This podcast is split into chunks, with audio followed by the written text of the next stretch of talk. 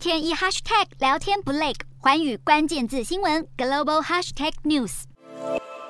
G 团体外长会议结束后，紧接着财长会议本周将继续在巴厘岛举行。由于外长会议中，俄罗斯外交部长拉夫罗夫不满西方国家的谴责，愤而离席，让整起会议失焦。而主办国印尼这一次试图确保这一次的财长会议不会再沦为情绪性场合。好，G 团体这一次的财长会议将会讨论全球粮食安全和通膨飙升等问题。虽然印尼盼望能够就会议中的讨论事项取得共识，但是德国和法国认为战争造成了难以解决的经济后果，庞大争议之下不太可能就公报的所有问题做出让所有人都满意的决议。